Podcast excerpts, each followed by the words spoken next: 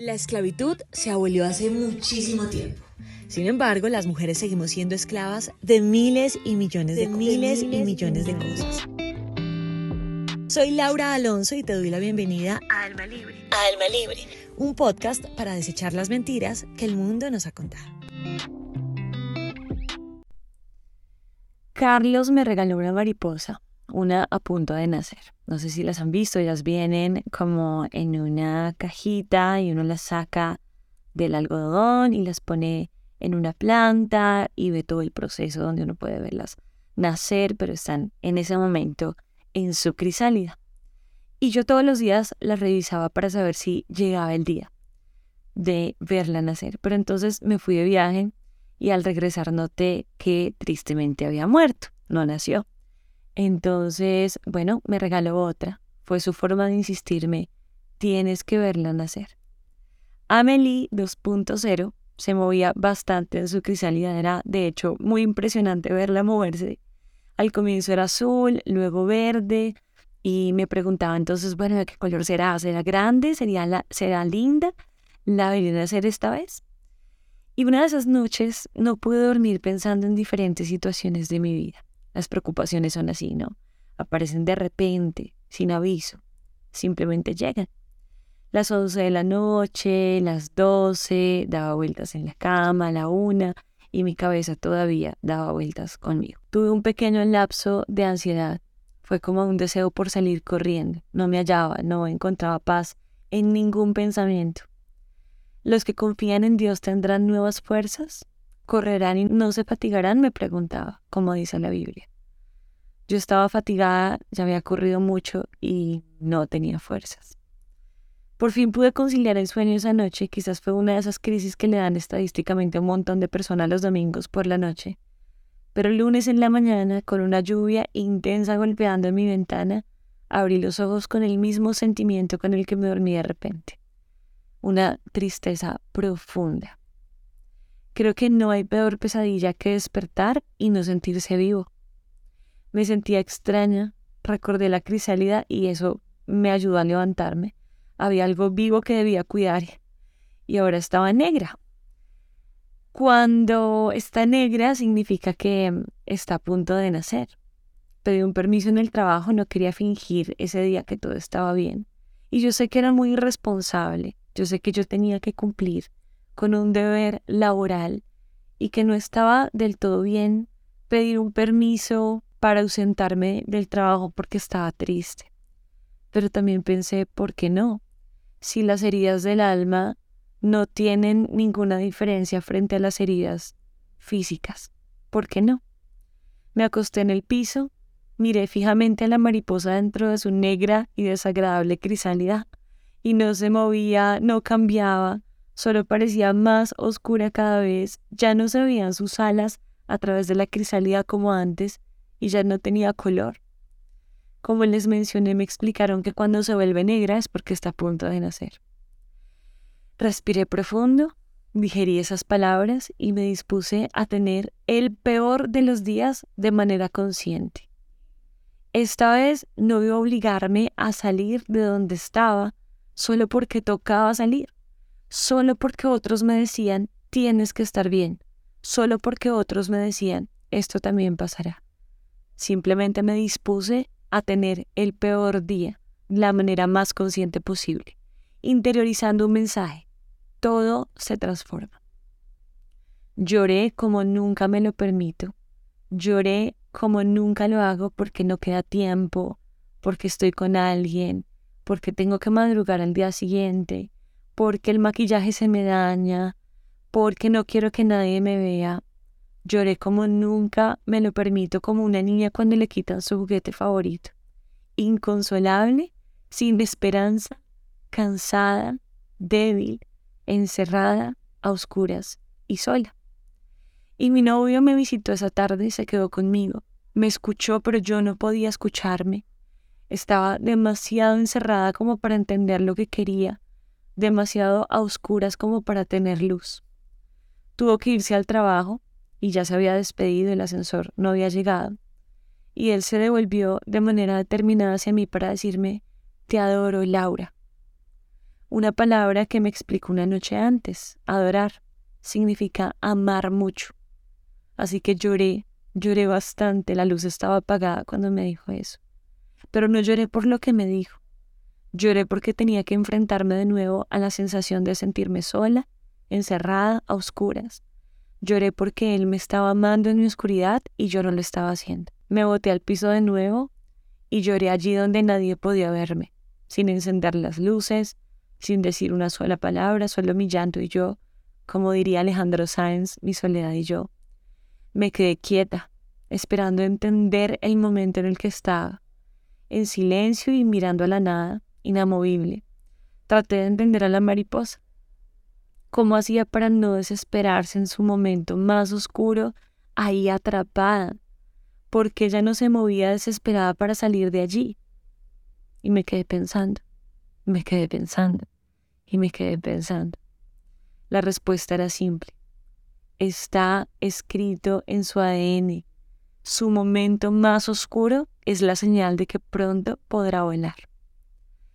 Esa noche volvió, no la tristeza, sino la compañía que elegí para caminar conmigo, Carlos. Él llegó del trabajo, tenía que trabajar unas horas en la noche, por eso me había dejado sola. Pero estuvo bien estar sola, yo necesitaba estar sola. Yo necesitaba entender el momento en el que estaba. Bajé una cobija por si nos sentábamos en alguna de esas sillas del parque que nos gusta visitar, pero esta vez fuimos por un café. Y sabes qué, no siempre tuve una persona a mi lado para escucharme cuando estaba en mis peores momentos, no siempre tuve a alguien a quien llamar para contarle que me sentía en una densa oscuridad. No siempre tuve, de hecho, una amiga para contarle que me sentía en el hueco más profundo. No siempre fue así. Muchas veces tuve que tener esta misma conversación conmigo misma, pero sobre todo con Dios. Muchas de mis oraciones en la vida, en mis 13 años de conocer a Dios, han sido de silencio. Y cuando yo cuento esto, la gente se asombra. ¿Cómo así que una oración en silencio? Y yo le digo sí. Como dice una frase que me gusta mucho, el llanto es un poema que Dios no ignora. Y a veces el llanto y el silencio dicen más que un montón de palabras que ni siquiera nosotros entendemos o incluso palabras que nos habituamos a pronunciar como una religiosidad que habita dentro de nosotros después de tanto tiempo. La repetición de la repetición de la repetición. Y Dios dice en su palabra, no repitan las oraciones como si fueran loros, háganlo de manera genuina. De manera que yo muchas veces me recuerdo encerrada en mi cuarto, diciéndole a Dios, aquí estoy. Y no soy capaz de decir una sola palabra pero aquí estoy. Y a veces esa oración ha sido una lágrima, o muchas, que solo él y yo sabemos, porque ha sido a solas, donde nunca nadie más supo que estábamos pasando por un momento difícil. Esta vez fui por un café con Carlos, me escuchó, le conté todo lo que me atormentaba, mi infancia, mi forma habitual de hacer ciertas cosas.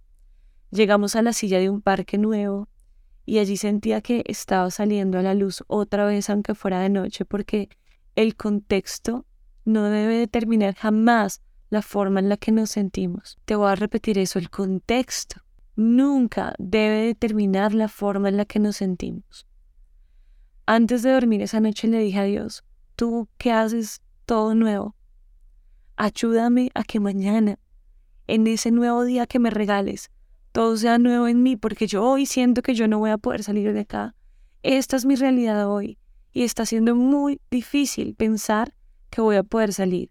Me extraño mucho, extraño mucho la forma en la que antes veía esperanza, pero hoy no la tengo. Y sabes que la vida no es lineal.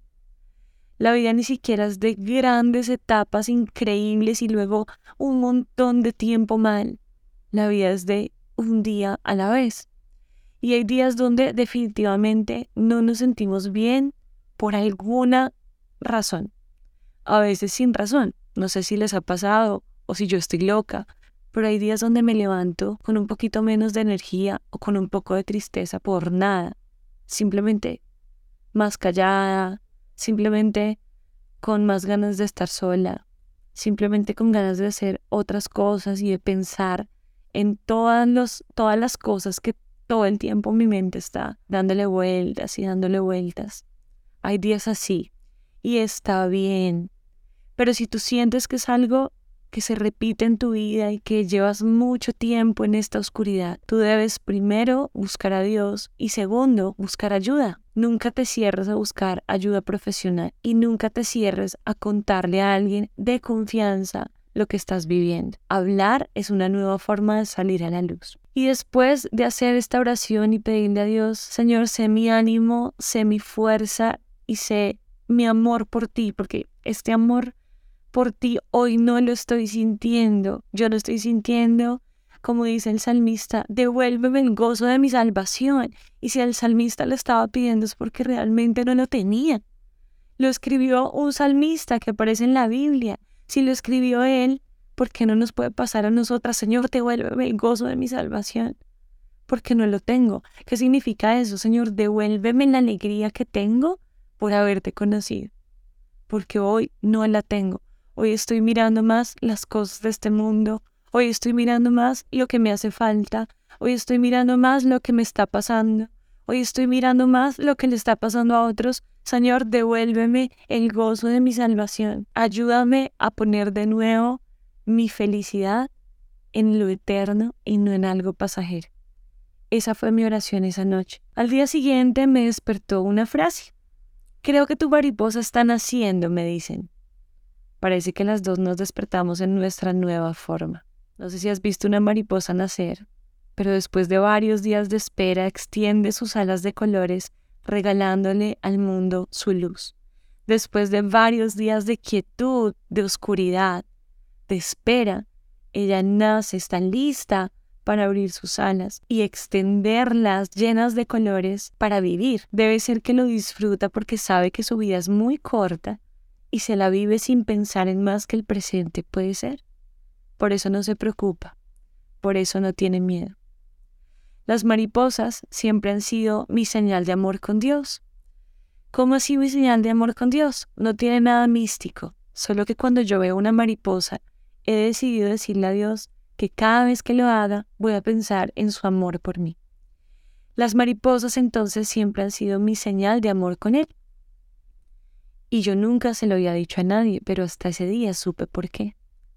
Me produce una satisfacción inmensa saber que yo ni siquiera veía este oscuro día venir cuando Dios ya estaba planeando la llegada de una de las lecciones más importantes de mi vida, que las cosas viejas pasaron y de aquí todas son hechas nuevas.